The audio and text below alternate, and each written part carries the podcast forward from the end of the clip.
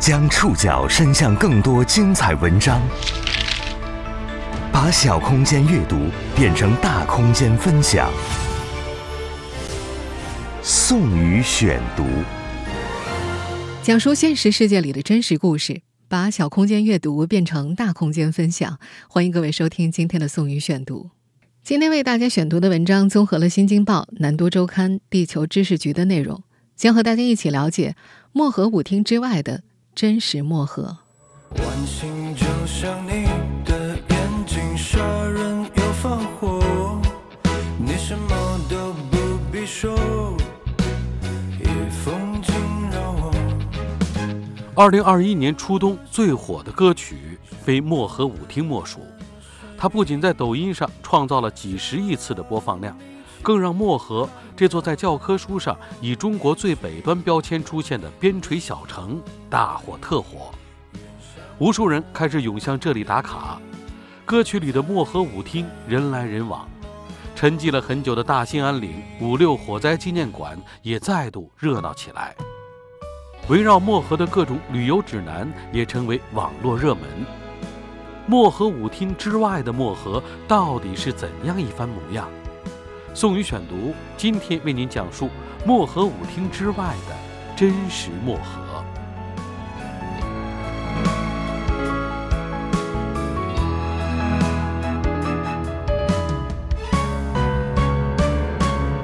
关于音乐人刘爽这首《漠河舞厅》走红的故事，我相信大家一定在各个渠道听过若干遍讲述了。我们今天就简单点说说。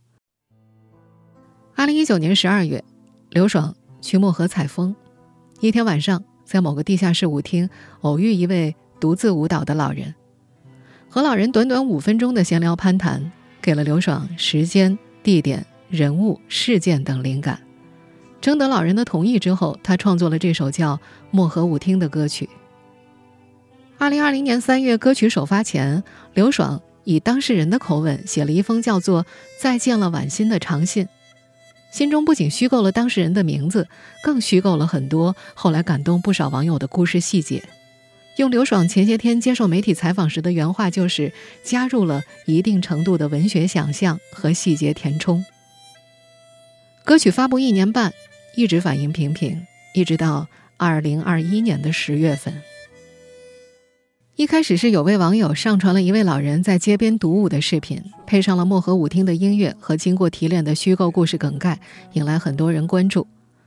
到了十月二十五号，漠河文体旅游局接连发布歌曲背后的故事等若干个视频，视频中说张德全老人确有其人。这下子就引发很多人开始缅怀大兴安岭火灾以及逝去的爱情。这不是漠河文体旅游局的官方账号第一次发布这首歌曲，早在今年三月份，文旅局的视频号就曾经发布过《漠河舞厅》这首歌，但那时没有加上被提炼的爱情故事，也就没有激起什么水花。而这一回，被人为提炼的虚构爱情故事，击中了无数渴望真情的心灵。这个基于真实人物素材创作的爱情故事，打着真实的标签，病毒式疯狂传播。再接下来，围绕漠河舞厅的全民创作大赛就开始了。《白日焰火》里的廖凡，《树先生》里的王宝强，《山河故人》里的赵涛，都搭配着漠河舞厅的 BGM，开始了摇摇晃晃的舞蹈。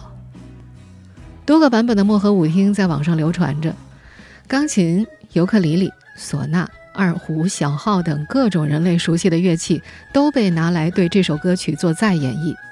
抖音一度有个热搜话题，就叫做“一百种版本演绎漠河舞厅”。漠河舞厅这首歌就这么火得一塌糊涂，而在教科书上以中国最北端标签出现的漠河，也借此重回公众视线。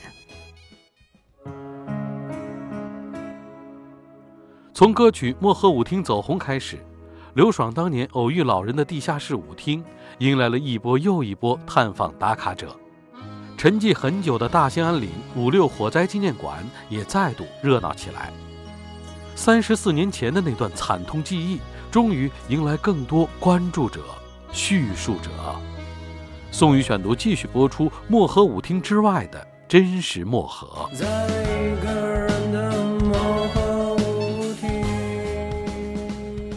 这个舞厅是一九年元旦开的，喜欢跳舞，所以这个办这个。说话的这位就是那间地下室舞厅的老板李金宝。漠河吧，我是十多年也没开舞厅了。冬天都零下四五十度，老年人都聚在一块堆儿，冬天有个休闲娱乐场所也挺好。漠河舞厅走红之后，他的这间因疫情濒临倒闭的舞厅迎来一波又一波探访打卡者。十一月初，李金宝刚给自家舞厅的招牌替换上了竖着排版的“漠河”两个字。在围观人群到来之前，他的舞厅叫做“梦之爱”。从十月下旬开始，在这个灯光暗淡的四百平米长方形空间内，李金宝接待了好几波媒体。他一遍又一遍地叙述他印象里的那位老人的故事。老年人吧，你就是这通过《刘爽》这首歌火了以后，我看视频才有这印象。因为啥？跳舞吧的交谊舞都是两个人跳，所以对他有点印象。总始终是一个人跳，也相当于来四五天。这没这这二年没来过。李金宝没有和老人搭过话，并不清楚老人的真实故事到底是怎样的。但和网友一样，他也被那个虚构的故事打动了。看这故事挺挺感人的。同样被感动的还有大兴安岭五六火灾纪念馆副馆长马景春。歌曲走红之后，无数媒体打电话到纪念馆求证。马景春翻阅了漠河县城范围内的所有遇难者名单，没有找到一位康姓遇难者。张德全和康氏的名字以及部分故事细节都是刘爽的文学创作，当然不可能找到。虽然张德全的故事暂时无法考证，但作为大兴安岭五六火灾纪念馆副馆长的马景春觉得，张德全就是老漠河人的缩影。马景春也是当年那场大火的亲历者。大火发生时，他上初一。他说：“一九八七年大火的时候，漠河的男人们都去山上打火了，遇难者大部分都是留守在县城的妇女、儿童和老人。那场大火给马景春留下了长达数十年的心理创伤。他说，有段时间自己每个晚上都会反复梦到着火和躲火，那是一辈子都无法忘记的记忆。”就是在漠河经历过火灾的人，一生一世都不会忘了，因为那种磨难，他的心理伤害是很大的。没有家了，没有城市了，到处都是火海，都是火烧剩余物，都是飞起来的火球，火星打在脸上，打在这个头上，就听滋啦一下，这个头头发就会着。我找了曾经有二十二年的时间。在梦里一直在着火，这些记忆随着时光的流逝，已经逐渐在漠河淡去了。除了亲历者的叙述，外人想了解，只有去往位于漠河中华路上的大兴安岭五六火灾纪念馆。走进纪念馆，冲击来访者眼球的第一组展品是巨大的日历塑像。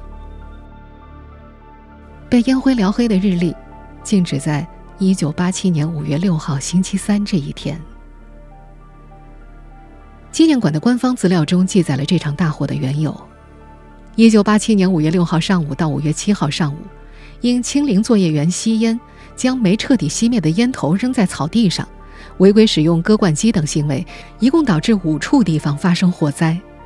这五起山火经防火部门积极组织力量进行扑打，五月七号中午。火场明火被扑灭，火情得到控制。然而这天中午，漠河境内天气突变，刮起了八级以上的西北风，使河湾、古莲两处火场内死灰复燃。在古莲火场，龙卷风将火舌从地面卷上树梢，火头高达几十米、上百米，火势形成人力不可遏制之势，把扑火队伍逼回县城。纪念馆馆长马景春说：“那天上午。”正在念初一的他刚考完期中考试，下午自由活动。他和两个小伙伴在家附近打羽毛球，风太大了，羽毛球顺风跑，他不得不把球拍放在绊子垛上，和小伙伴们告别回家。绊子垛，也就是柴火堆的意思。那年二十一岁的李金宝刚从吉林老家到漠河两个月，他不喜欢种地，于是去漠河当瓦工。根据这些亲历者的回忆，当时县城里的人们已经隐约感受到不安了。天空笼罩在烟雾里，灰蒙蒙的一片，看不到火情，但呛得人直咳嗽。回到家里的马景春焦虑地问母亲：“怎么感觉火要过了呀？”母亲回答：“不能够吧。”在漠河，年年都会发生林场着火，当地人早就司空见惯，因为之前从来没有蔓延到县城过。但很快人们就察觉到不对劲儿。傍晚六点左右，马景春和家人冲出家门，烟雾遮天蔽日，大街上全是拥挤的逃难人流。哭声、喊声、汽车喇叭声连成一片，仿佛世界末日来临一样。马景春原本和弟弟牵着手，但被人群冲散了。风卷起漫天的小石子，砸在脸上，生疼生疼的。马景春顾不上那么多，他扒上了一辆开往部队大院的车。当地军人俱乐部东面有一块很大的空地，部队官兵协助救援。马景春到的时候，已经有两千多人在那里避险了。其他逃难的人群则涌向了附近的河边。当时，李金宝原本在家带表弟表妹。大火逼近之后，他们随着人流逃向了一百米外的大凌河桥下。河边没有易燃物，被认为是最安全的避险地。那个当天我那去，我到桥头，我姑姑家在火车站跟前儿居住。完了那天着火，完了我给这些孩子都领到大河边儿里。大河里边非常拥挤，挤挤都挤水堆里去了，都在水里待了能有四五个点儿，这么才免接一层浩劫。一九八七年五月七号晚上八点，从正北、西南、西北三个方向扑来的火头同时汇聚在漠河县西陵集镇。镇内大树被风连根拔起，直径一厘米粗的铜制高压线被大风扯断。板皮和屋顶上的铁皮瓦一起被卷上半空，民房腾起数十米高的火焰，浓烟遮天蔽日，火光照得满城通红，整个县城一片火海。发生在三十四年前的五六特大森林火灾，是老漠河人一辈子难忘的记忆。可时间这东西会冲淡很多东西，也会掩埋很多东西。他们经历的故事就这样被一年年封尘，直到这个冬天，漠河舞厅的走红。宋宇选读继续播出漠河舞厅之外的真实漠河。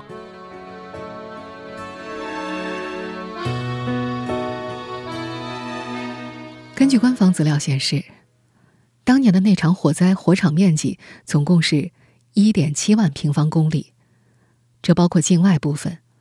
烧毁林地一百零一万公顷，境内被烧毁的各种房舍六十三点六五万平方米，受灾群众五万多人，一万多户居民无家可归，两百一十一人在大火中丧生，两百六十六人受到不同程度的烧伤，有的造成终生残疾。漠河县城不大，常住人口五万多，遇难者。伤者和幸存者们或多或少有过连接和交集。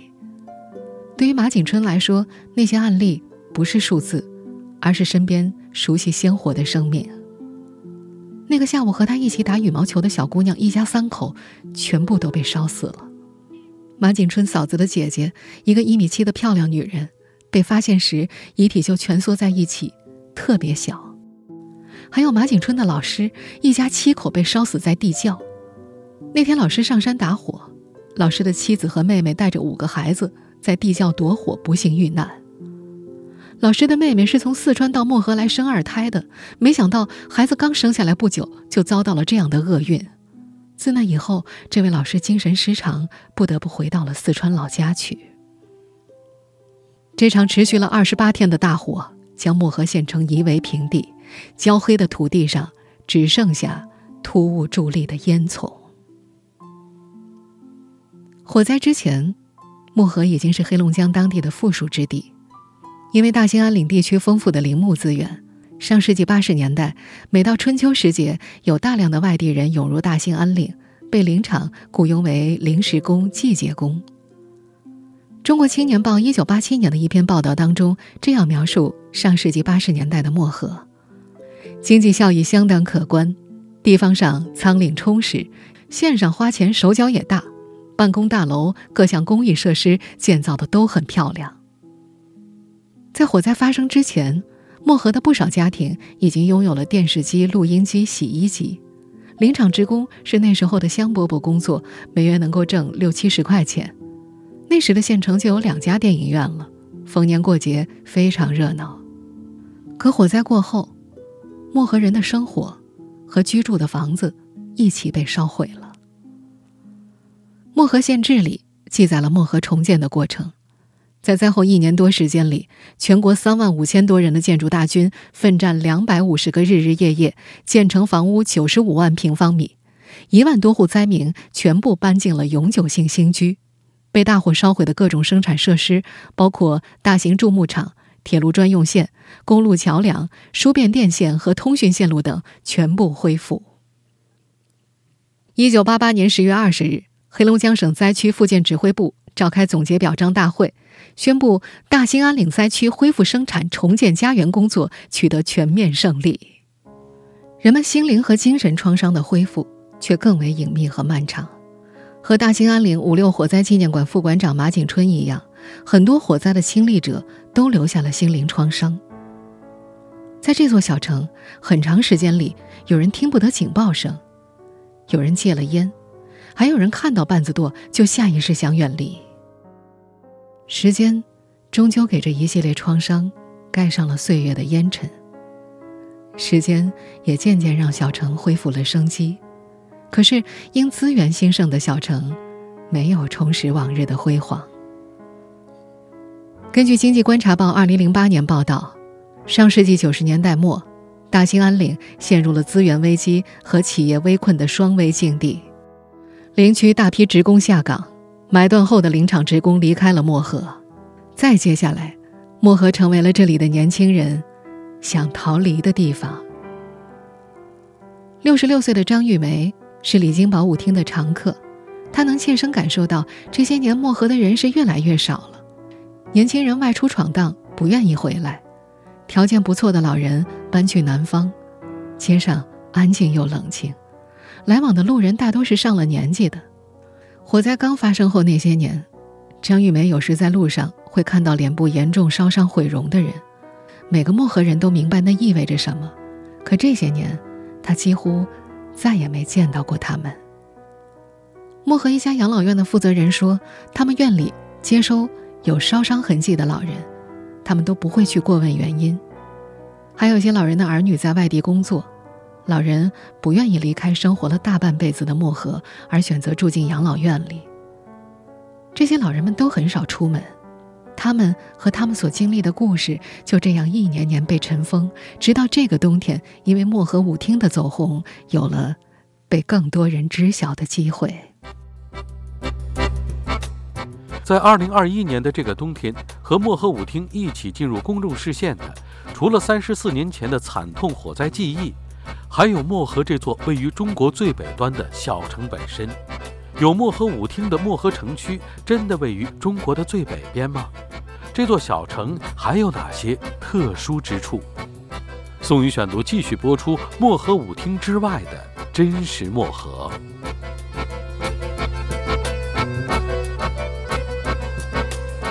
在漠河舞厅走红前，不少人对漠河这座小城的印象是教科书里的一句话。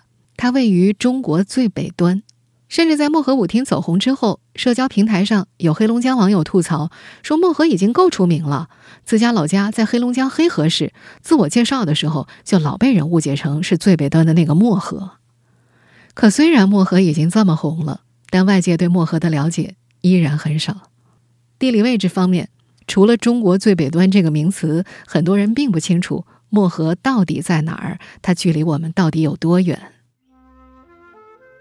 漠河是一座县级市，虽然位于黑龙江省，但是从漠河去一趟省会哈尔滨的距离，比从哈尔滨到辽宁大连还要远。在东北区域内进行距离对比，或许会让很多南方人感受不到这种距离感。那么，我们换一个对比项，你知道吗？位于中部地区的河北石家庄到深圳之间的距离，实际上。是和从黑龙江漠河到辽宁大连之间的距离是差不多的，尽管在很多人的印象里会觉着前者的距离更远。作为县级市的漠河，它隶属的上级行政单位是大兴安岭地区，这个行政区划虽然包含著名的地理元素大兴安岭，可是它在外界并不怎么出名。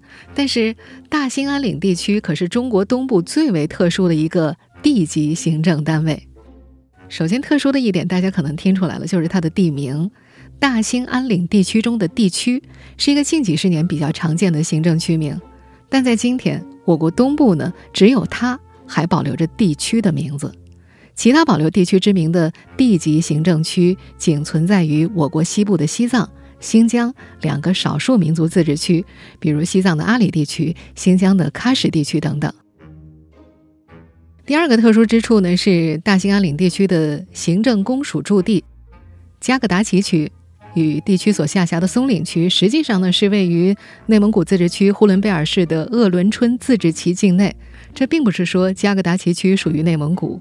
它的地理位置位于内蒙古，行政管辖权呢，现在还是属于黑龙江的。所以啊，从漠河去一趟大兴安岭地区的地区行署，理论上呢要出个省，这段距离长达四百六十一公里，这比合肥到杭州的距离还要远很多。即便坐火车呢，也要将近八个小时。大家看看，在地区之内去一趟漠河都已经很麻烦了，更不要说我们外边的人去一趟漠河有多么的不方便了。中国最北端长久以来一直都是漠河对外宣传的名片。那么，有漠河舞厅的漠河城区是中国最北端吗？当然不是。我们刚刚在讲述大兴安岭火灾的时候就已经说到，今天的漠河城区还有另外一个地名叫做西陵集镇。最早的漠河并不在这里，而是在漠河城区以北七十四公里的漠河村。漠河村这个名字对外界来说是比较陌生的，但它其实是漠河的诞生地。民间有一句谚语是这么说的：“先有漠河村，后有漠河县。”而漠河县呢，是在二零一八年才改为县级市。可是我们如果翻看今天的漠河地图，根本就没有办法找到漠河村这个地名。它以另外一个新的面目出现在世人的面前，那就是大名鼎鼎的北极村了。北极村可以说是漠河旅游必去的景点之一，有很多旅游者呢也是奔着北极村的名号前去的。在北极村风景旅游区漫步，便可以遇到很多和北极有关的雕像以及碑刻。那么，以北极命名的北极村，真的是中国的最北点吗？也不是，它是中国最北的镇级行政单位北极镇的驻地。中国最北的村庄呢，是距离北极村将近一百公里的，同样位于北极镇的北红村。这个村子原名叫做大草甸子村，是一座具有俄罗斯风情的边寨小村。这个村子三面环山，黑龙江由西向东从村北穿过。那么北红村就是中国的最北点吗？No No No，这里只是中国最北的村级行政中心。其实，在我们的教科书当中，早就对中国最北端有相当准确的描述。我国最北端位于北纬五十三度，漠河以北，黑龙江主航道中心线上。这个位置呢，便是距离北红村四十七公里，位于图强镇的乌苏里浅滩。乌苏里浅滩得名于清朝在此设立的乌苏里卡伦，也就是相当于边防哨所，因此这处地方也叫做卡伦小镇。在这儿啊，可以看到一切和中国北极有关的最正宗的景观，比方说中国陆地最北的地理坐标点，也就是界庄；中国最北的水域；中国最北点的大石碑，以及中国最北的地图等等。这里才是真正的中国最北点。如果正在听节目的各位以后有机会去漠河的话，这下该知道去哪儿找北了吧？漠河舞厅走红后，有越来越多的旅游博主开始分享包括找北在内的各种漠河旅游攻略，而这里的文旅部门也不遗余力地挖掘每一个可以让漠河吸引流量的机会。宋宇选读继续播出漠河舞厅之外的真实漠河。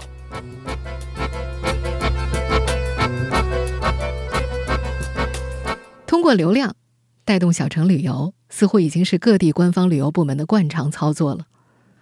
在此之前，丁真通过一个微笑，让更多人认识了位于四川甘孜的礼堂；而火爆全网的山东曹县六六六，用一个热梗让曹县这座名不见经传的小城破圈。而这一次，一曲漠河舞厅又让人们再次发现了边陲小城漠河。在这一次又一次的传播背后，都有官方旅游部门的介入。这次漠河走红之后，也有很多人认为漠河文旅局是漠河舞厅走红的重要推手。五十三岁的漠河文旅局局长冯广庆最近一直很忙碌。他在接受《新京报》采访的时候否认了上述说法，他不认为是他们文旅局把歌炒火的。他说这首歌走红是个偶发事件。他表示，如果要炒作的话，也不会选择这个时间炒作，现在不是时候。冯广庆认为。对于当地的文旅产业来说，漠河今年正在遭遇一场冷冬。自从去年疫情爆发之后，这座边陲小城承受了巨大的压力。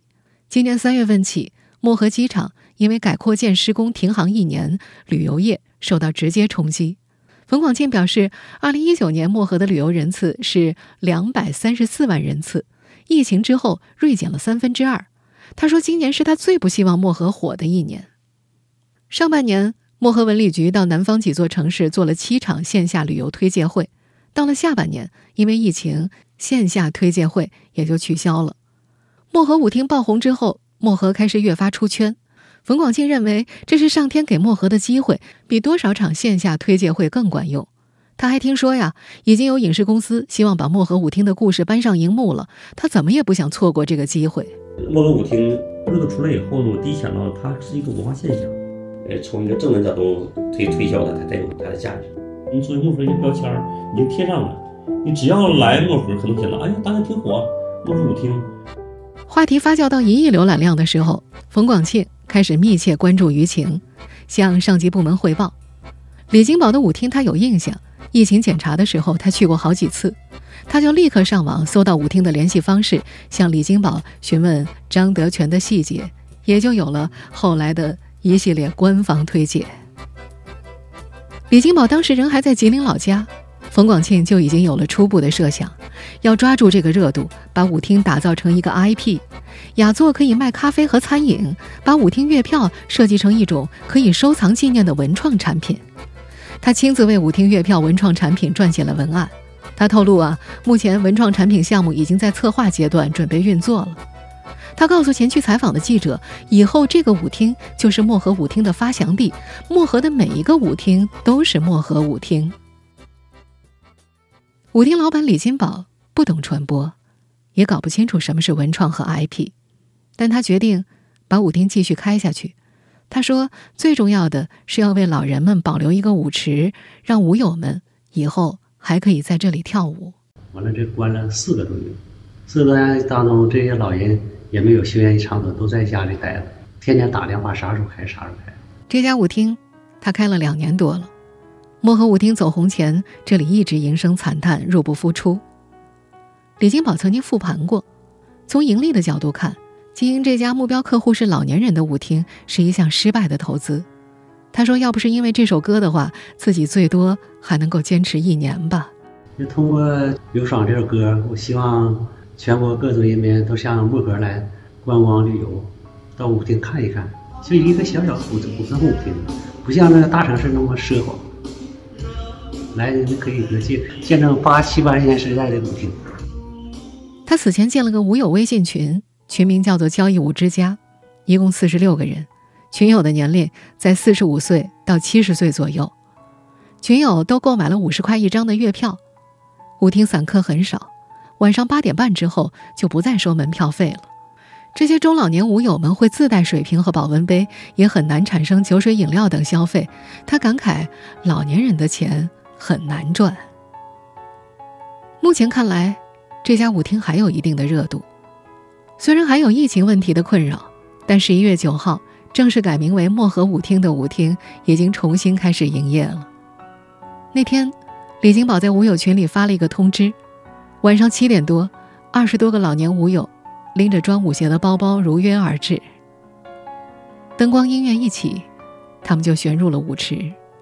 每个人脸上都戴着口罩，看不清楚表情。